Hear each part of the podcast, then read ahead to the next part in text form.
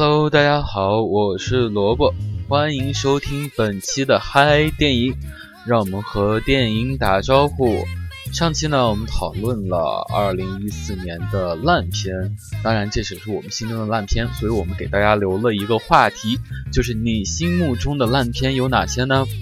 啊，我们微信平台上的活跃度还是很高的。呃，先来公布一下上期的幸运者吧。我们将会送出《匆匆那年》的观影礼包。啊，这两位幸运者呢，一位的微微信名字叫子期，一位还有一位叫聂冰。啊，我们看他们怎么留言的呢？子期说：“啊，京城八十一号国产的影片就是逗逼好吗？精损还加色情。”林心如直接在灵堂和人，实在是呵呵。啊，怎么说呢？这部电影小编其实也看了，当时的宣传真的是还是蛮给力的。呃，影城排片了之后，没想到上座会那么的高。呃，结果呃很多影城就开始加场、加场、加场。然后小编看的时候觉得 3D 效果其实是真不错的，在国产片、恐怖片里头做成这样子真很不错。但是看完之后也就呵呵了。呃，恐国产恐怖片从来没有鬼，都是人吓人。来看看聂冰是怎么说的。看《一代宗师》的时候那个瞌睡啊，个人觉得没啥意思。然后提个小建议，能不能加个美女主持，效果绝对杠杠的。呃，《一代宗师》呢，我觉得仁仁者见仁，智者见智吧。呃，我们周围几个朋友看完《一代宗师》，觉得它还是一部非常不错的片子。呃，据说它。你在明年一月份会转制成 3D 重映哦，呃，不知道有大家会对这这部片子重映抱有什么样的期待呢？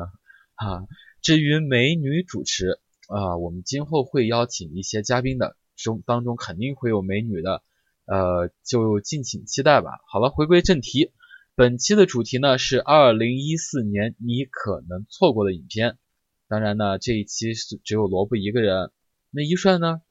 一帅在准备下期了，他他会推荐，他在下期也会推荐二零一四年可能会错过的影片，呃，这期就大家就只听光关注一下萝卜就行了，不要管那个帅帅的一帅了，下期再管他。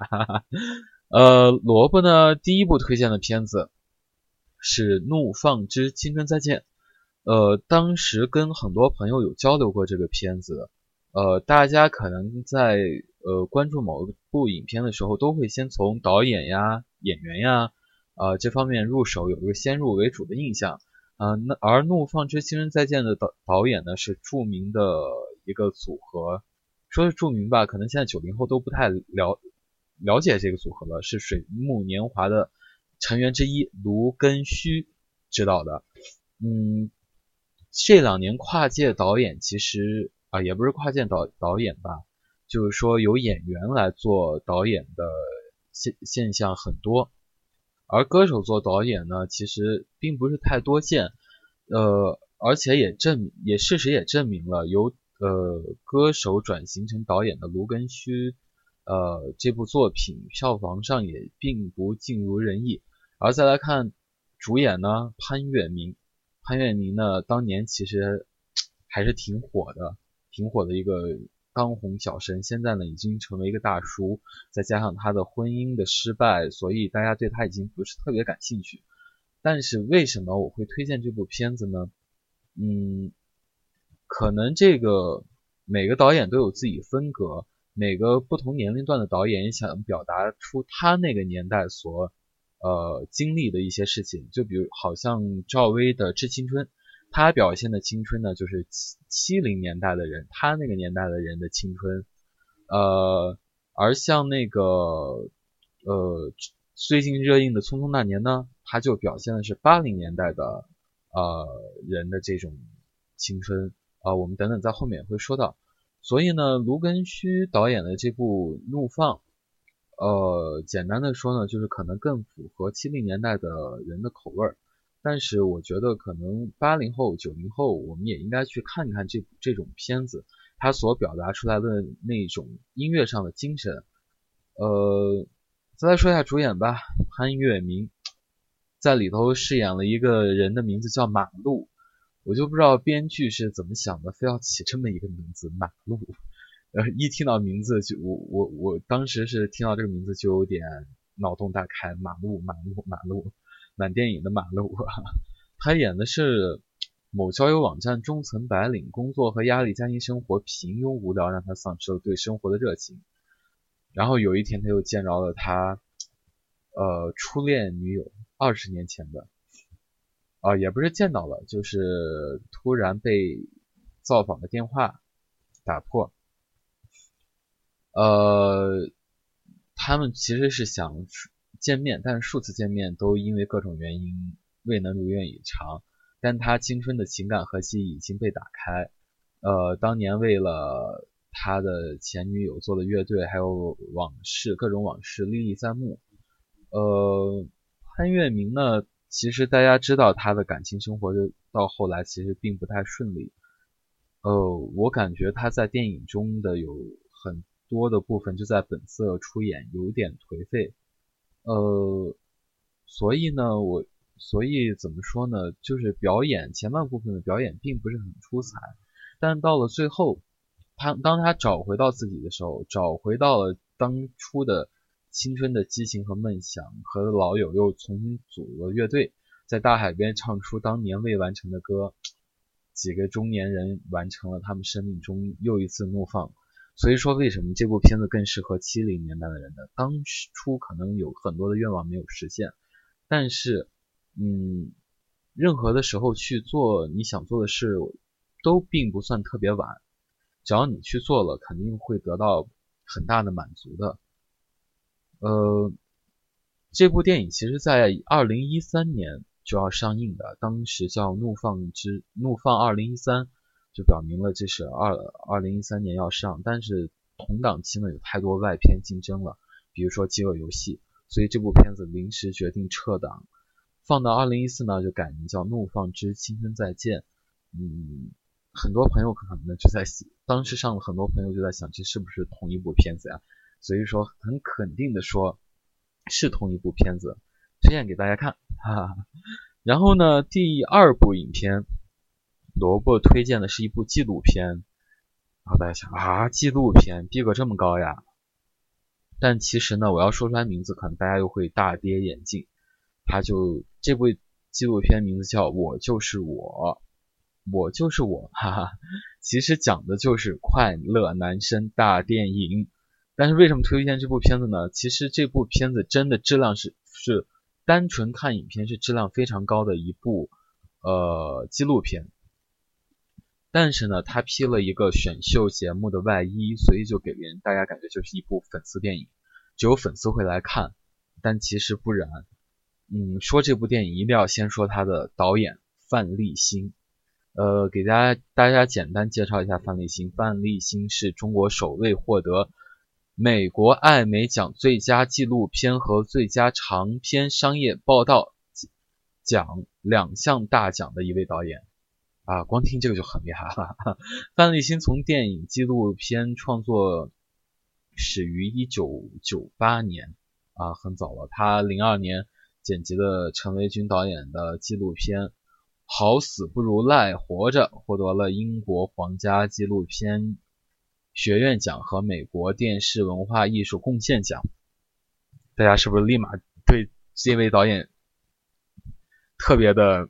哎呀，那种仰望的仰望的那种精神，其实他本人长得也是非常帅的哦。好了，我们再来说一下电影。电影呢，其实，呃，怎么说呢，就是讲了这些快男，呃，参加选秀之路，用一百五十天经历了一场青春的蜕变。呃，个人觉得这部片子是很励志的。嗯，拉了周围的一些朋友也看了这个片子，我就跟他们讲，你不要把它当为。当做一个粉丝电影来看，一定要当做一部特别好的纪录片来看。而这部片子呢，其实也很在国际上也很厉害的。所以在国内，呃，可能没看的没不不清楚具体内容的朋友在批，又是粉丝电影快餐消费了什么的，然后票房也不是好，只有粉丝在支撑。但其实呢，他在今年同年的七月二十九号。获得第三十九届多伦多电影国际电影节最高奖人民选择奖和人民选择纪录片奖两项提名。其实这种片子获得提名，大家会不会很压抑？所以我推荐大家去看哦，一定要看，真的是很不错的一个片子。然后十一月连续获得第三届凤凰视频纪录片组委会最佳纪录，呃最佳影院纪录片奖，第八届记录中国创优评析社新闻类节目一等奖，二零一四金熊猫国际纪录片社会类的亚洲制作奖，哦，获得了这么这么多奖，嗯，大家是不是真的觉得这个片子应该去看一看呀？说不定会找着不一样的。会给你带来不一样的感觉。呃，电影剧情呢，就是啊，一一三年的夏天，然后怀抱着音乐梦想的少年，跨踏上了快快乐男神选秀之路。然后这个不平凡又短暂的夏天，经历了人生百味。呃，演员表呢，主要的呢，可能就是前十二名快乐男神前十二名的人出镜更多一点。但是呢，他呢，并不是说。呃，并不是说就只拍了这十二个人。呃，在一三年《快乐男生》开始之前，天娱总裁龙丹妮找到范立新，就提出来要拍这个纪录片。没有太多的寒暄与客套，龙丹妮上来就说：“你知道爬雪山的感受吗？一开始你会害怕，会胆怯，但年轻嘛，放肆骄傲，满不在乎，就义无反顾的去爬了。中途你会有艰辛、痛苦。”咬咬牙爬到顶峰的时候，一个人都没有了。你孤独苦伶仃地站在山顶，因为坚持到最后，看到所有人都看不到的风景。故事讲完，龙丹妮补充了一句：“这就是我做了这么多年选秀节目的感受，这就是青春。”范立新也被这句话打动了，接下了导演一职。呃呃，从一三年快男海选开始，然后范立新和他的剧组组就开始了紧张的拍摄。拍摄持续了大半年，花了五个月去剪辑，五个多月去剪辑做后期。为了我，就是我剧组总计拍摄了四百个小时的素材，呃，最终剪辑成了九十分钟。大家想，四百分钟，其实就是从海选第一期开始，一直拍到总决决赛，而且，呃，刚开始拍的时候根本就不知道主角是谁，因为谁都不知道结果。然后参赛所有人都拍，到总决赛十强之后才知道重点是谁。制作周期的客观问题之外，然后还想尽办法把我就是我拍成一部真实电影，而非粉丝电影。也就是说，他为什么会能获得这么多奖呢？范立新确实是在从电影的本身去考虑，而不是为了粉丝而去拍这部电影。基于这样的考虑，我就是我华晨宇等人在雪山、沙漠、冰川、海边。远行和畅聊的镜头也加入到了这部电影里头。呃，影片其实没有刻意的去造星，也没有去粉饰选秀，也没有揭揭幕去揭黑幕，也没有哗众取宠，以一种冷峻客观的记录手法诠释了军梦少年复杂的心路历程。呃，我确实看着这个过程真的是觉得很励志，过程中也被打动了。因为很选秀十年了，毕竟十年了，呃，很多八零后或者九零初的朋友们都是在选秀的这个大环境下成长下来的。十年这么多人走过来，他们的青春是什么样的呢？跟我们贴同龄人的青春是什么样的呢？在这部片子里头，很即时的写写那个描述了出来。呃，而电影中呢？电影的那个主题曲叫《每一颗星辰》。呃，其实我当时听左立唱这首歌的时候，并不是特别的感冒，但是他出现在电影插曲当中的时候，我真的觉得很感动，有一种说不出来的感动，就是自很自然而然的把你带入了电影的情绪当中。呃，所以呢，在本期节目当中，我想在中间为大家播放这首歌。呃，左立的每一粒，呃，每一颗星辰，哈哈，又口误了。每一颗星辰送给大家。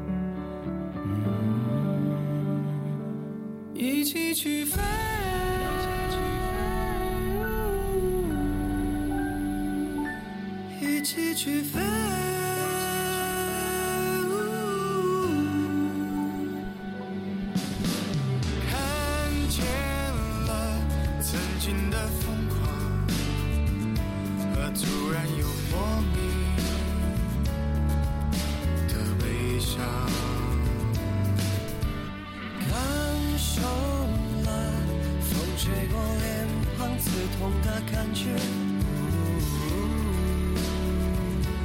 幸福的感觉。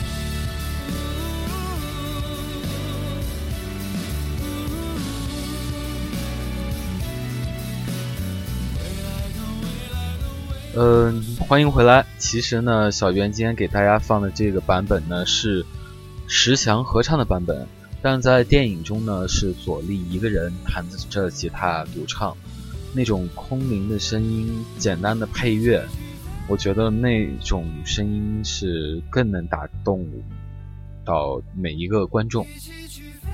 好吧，下面呢给大家推荐下一部电影。呃，其实这部电影呢。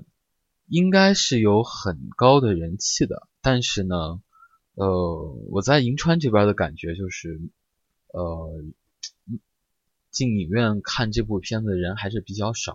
其实这是一部动画片，叫《秦时明月之龙腾万里》3D 动画。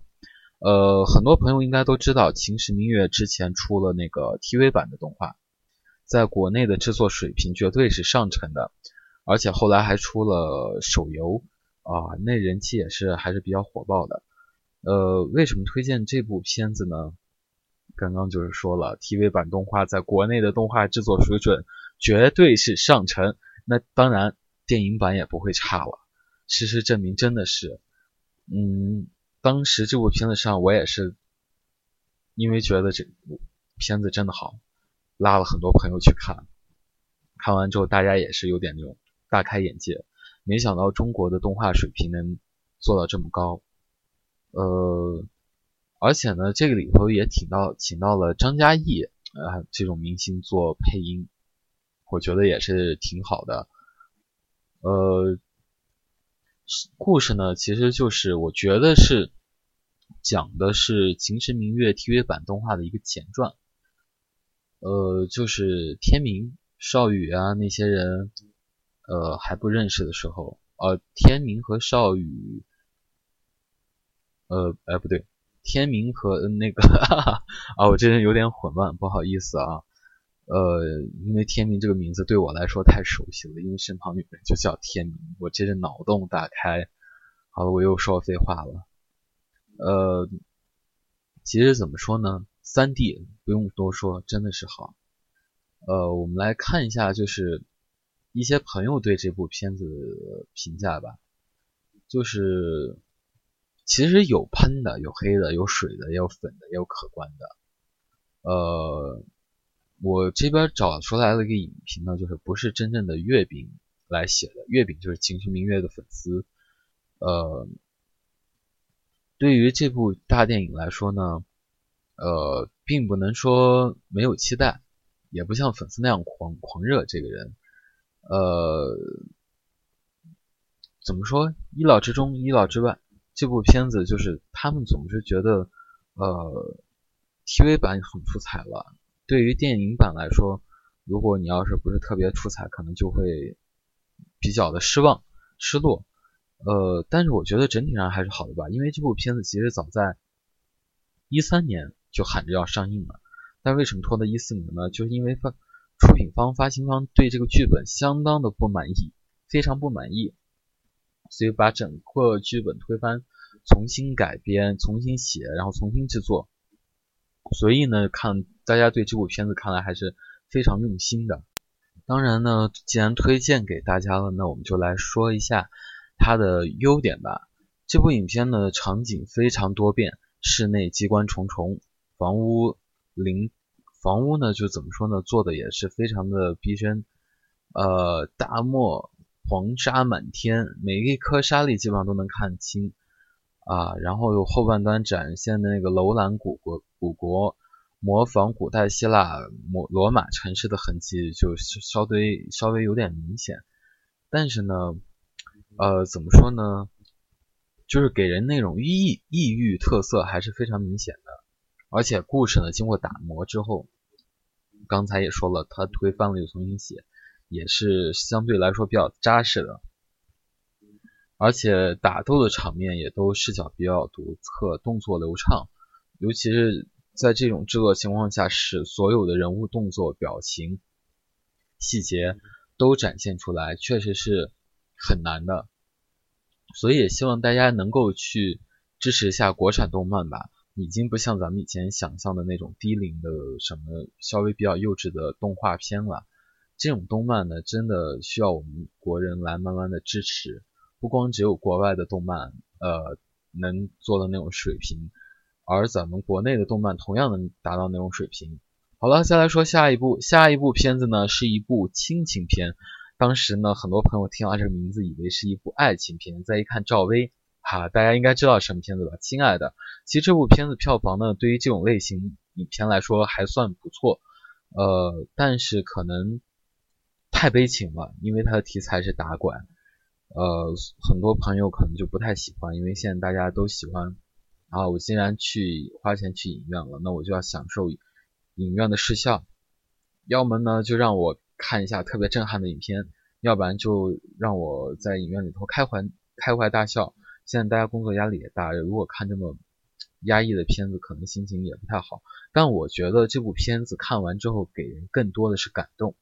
而不是说特别的压抑，真的就是，呃，非常出众的一部片子。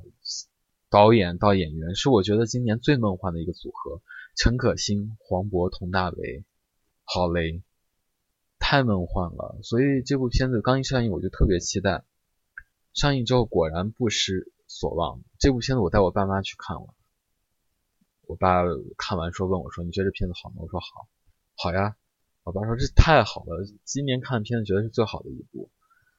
嗯，怎么说呢？赵薇绝对突破了自己，她那双眼睛表演太太有那个深度了，哭戏一层一层一层的，使劲的冲击着观众。当然了，这部片子也为她，也为赵薇。呃，入围了第五十一届台湾电影金马奖最佳女主角奖。虽然最后她没有得到这个奖项，但还是挺祝贺她、祝福她的。呃，几个角色呢，其实我觉得大家应该都比较熟悉，然后给大家讲一下幕后的花絮吧。亲爱的是赵薇继《致青春》之后，以演员身份身份重回大荧幕的首部作品。而该片中赵薇全片都是用那个芜湖方言说的台词，因为她是那那里人。呃，其实我觉得说方言为赵赵薇这个角色加分了不少，因为赵薇其实以她的那种声音来说，她的台词功底会稍微有点薄弱，但是啊，全片说方言太流畅了，真的把这一个演这一个人给人物给演活了。呃。黄渤呢，在剧组里头第一次见到赵薇的时候，是赵薇带着上百个农民追自己，就有一场追逐的戏，黄渤找到自己的孩子，丢失了多年孩子，就是赵在赵薇的家里，然后黄渤照着黄渤抱着他的孩子，然后跑，赵薇在后头追，这一场戏可是一拍就是三天呀，啊，然后赵薇带上百个农民追追黄渤，形象就形态真像农村里的，不过黄渤又补充说。扔到村里也是村花级别的，就是有的朋友看完这个片片子也跟我交流了，就是觉得赵薇还是有点漂亮，虽说已经扮相真的是在她所有片子里头算是很丑的了，很接近农民，但是还是觉得她有点漂亮。然后有一场戏呢，张译要摔倒赵薇，结果呢，张译总是被那个赵薇给撂倒。至于什么情形，我觉得大家可以上网上搜一下。呃，亲爱的幕后花絮，或者亲爱的你不知道的事情，呃，印象我还有印象深的特别深的一场戏就是，呃，赵薇看呃去孤儿院看她的女儿，她女儿的那个呃住的那个地方是在二楼还是三楼，有点记不清了。然后他又顺着一个电电杆的东西爬到上头，站上站在那个上头看看他女儿，那个其实是赵薇真的是自己爬上去的。没有用任何替身演员，没有用任何的什么梯扶梯啊之类的，他真的就是那么爬上去的，啊，所以说真的演员真的是挺辛苦的。而这部片子呢，其实早年是根据一个打拐的真实的新闻改编的，就是夫妻关系不和，儿子成为他们唯一的联系，但有一天孩子却莫名其妙走丢了，然后为了寻找自己孩子，在路上遇到了很多跟他们一样的父母。发生了很多震撼人心的事，嗯，当得知，呃，张译当得知要拍摄这样一部沉重又具有意义的片子，呃，张译表示，首先是发现内心被影片中的亲亲情及人性方面东西所感动，尤其是关注社会问题，更具有现实意义。其实这部片上映之后，确实是被社会各方面关注到了，因为里头涉及到了一些。呃，我们现在社会上确实存在一些问题，呃，希望大家在今后都能解决吧。然后张译也是因为这方面的很多原因，就是没有看剧本，啊，就决定出演了。赵薇其实跟陈可辛在很久以前就说啊，我两个人一定要合作一部片子，但是最后，呃。没想到合作的第一部片子竟然就是这么一部特别感人的悲情的电影，呃，总之推荐大家去看，真的看完之后是更多的是温暖，而不是说特别的呃压抑。好了，今天到了萝卜给大家推荐的最后一部片子，今天萝卜推荐五部片子，加大家记住啊，大家想听到光听名字就很帅很帅的一帅同学的声音。一定要收听下周的嗨电影，他将为大家推荐剩下的五部片子。那萝卜推荐的这个片子呢，就是《匆匆那年》，真的不是偏心哦，不是因为最近上的火，呃，才给大家推荐。因为呃，上周末带了我带了十二个朋友去看这个片子，真的是十二个人。呃，大家对这部片片子评价真的是挺好的，出乎自己的想象。更多的评价就是他觉得比《致青春》要好。因为其实这两年青春题材的片子非常非常多，大家看的也多，而且歌听了也不少了。致青春，王菲唱的；匆匆那年，王菲唱的。嗯，怎么说呢？我们之前也放了《匆匆那年》这首歌了，确实这个歌词被大家扒的已经有点不太像话了。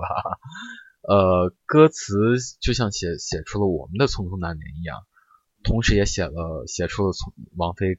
跟谢霆锋的《匆匆那年》，哈哈，好了，不开玩笑了。《匆匆那年》先说这个，呃，之前的《匆匆那年》本身吧，它其实是根据九叶回同名小说改编的。这个小说，嗯，我是知道这个电影之后补的，补看的。小说非常的精彩，也不是说精彩吧，看到后头就真的好感人啊那种，哈哈。然后，呃，有一个比较有意思的点就是，他也出拍了电视剧。而这个电视剧不是在卫视频道上播出的，而是在呃搜狐这个视频网站上独播的。呃，对于一部没有在卫视播出的电视剧，而且也没有大规模的宣传，就通过电视途径大规模宣传的这样一部电视剧，点击量也是非常的高的。呃，说明呢这个片子的群众基础，《匆匆那年》的群众基础就已经非常深，呃，非常的深厚了。所以呢，这对电影的票房也是一种推进。呃，我们来看一下对电影的评价吧。呃，更多的人看完这部电影，就在回忆自己匆匆那年。真的不是说，呃，这部电影到底怎么样？有的人可能会喜欢，有的人也肯定有人会不喜欢。但是每个人看完都会多多少少的怀念自己的过去。那个春天我会记得吗？你会忘记吗？嗯，对于走出校园不久的朋友吧，可能对这个片子也会有莫名的好感。坦诚说，此类片子浑水摸鱼的作品不在少数。呃，这个确实是这两年青春片泛滥，但是票房好的就那么几部。嗯，但是刚刚推荐那个《怒放之青春再再见》真不是浑水摸鱼啊。只是它没有那么吸引人，从导演到演员我也说过，但它的内容真的很真挚，推荐大家去看。当然，《匆匆那年》也要去看。呃，看电看这部片子，我觉得更多的不是为了电影本身，而是一种缅怀，缅怀自己的过去。呃，我最近特别喜欢的一句话就是“不悔梦归处，只恨太匆匆”。每个人都有梦想，但是可能。嗯，因为各种原因，当初的誓言、当初的梦想并没有实现。但是呢，因为现在的生活可能并不是那么糟，也是算是自己喜欢的，所以也就对那些过往并不太后悔。唯一遗憾的就是时光匆匆，当时的呃年轻的我们一去不复返。当时觉得校服难看，你现在觉得校服再好看，你也穿不上了。所以呢，这种缅怀，我相信很多人都会是有的。呃，当然呢，我们再来说一下 幕后花絮吧。导演对这部戏的造型也是精益求精的。郑恺在里头的那个复古还原，就是怎么说呢？当时特别流行的那个三七开的那个发型啊，特特，然后他们就剪的那种发型。呃，方茴呢？就是倪妮演的这个角色，方回过过去的回忆，让人仿佛再次回到了九十年代末的北京。故事的背景就是在北京，呃，时间跨度长达十年，途中叙述了美好的校园生活。呃，当然呢，就是里头有些什么，就是五十年大庆呀，建国五十年大庆，呃，迎接新世纪，北京申奥成功的这些事迹，我们每个人其实也都经历了，所以的感触也都很深的。呃，其中有些台词我真的是觉得很有震慑力，倪妮的表现在里头其实也是可圈可点的。呃，至于是什么台词，我觉得大家还是去影院观看吧。呃，当倪妮说出那句话，我真的被震慑到了。其实这部片子并不像很多电影是那种快餐式的消费，我一个多月就拍好了，像《小时代》我们吐槽烂片，两部电影背靠背拍，拍剪成了呃。其实就一部电影剪成两部电影，然后赚了三部电影的钱，哈哈，这样说有点夸张。但是像《匆匆那年》呢，早在一一年，张一白就买下了《匆匆那年》电影版权，但是一直没有拍。直到一三年呢，张一白被两个八五后的编剧新一稿的剧本看得热泪盈眶，才下定正式开动。然后为了再现小说中横跨十五年四季交替的情境，整个电影拍摄。跨越半年时间，历经，呃，那个历经春夏秋冬，所所以说导演对这部片子真的是很用心了，呃，缅怀一下我们的过去吧，缅怀一下时光的匆匆，啊，希望时间能够慢一点，让我们多陪在朋友身边、家人身边，呃，时间更长一点，不要让时间过得太快。呃，萝卜呢，今天的电影就推荐到这儿。而今天呢，同样会有电影票送给大家，也是《匆匆那年》的观影套票。《匆匆那年》观影套票，这可是最后一期送哦，大家抓紧时间。本期呢，我们还是留一个话题，就是2014年，你觉得，呃，一定不要错过的影片，国产影片有哪些啊？说国产影片，因为国产片这两年，啊，真的是蒸蒸日上呀。呃看的人群也越来越多，呃，所以呢，跟往常一样，大家拿出手机关注银川电影发烧友微信公众平台，在平台内留言“嗨电影”，后面跟上你推荐的电影及一句话理由就行了。我们将在下周公布名单，并送出观影礼包。那么呢，节目的最后给大家推荐一首暖心的歌曲，就是《匆匆那年》呢有一首暖心推广曲叫《花开那年》，真的很暖心。我们下周见哦，下周由一帅带给大家节目，让我们一起来欣赏这首《花开那年》。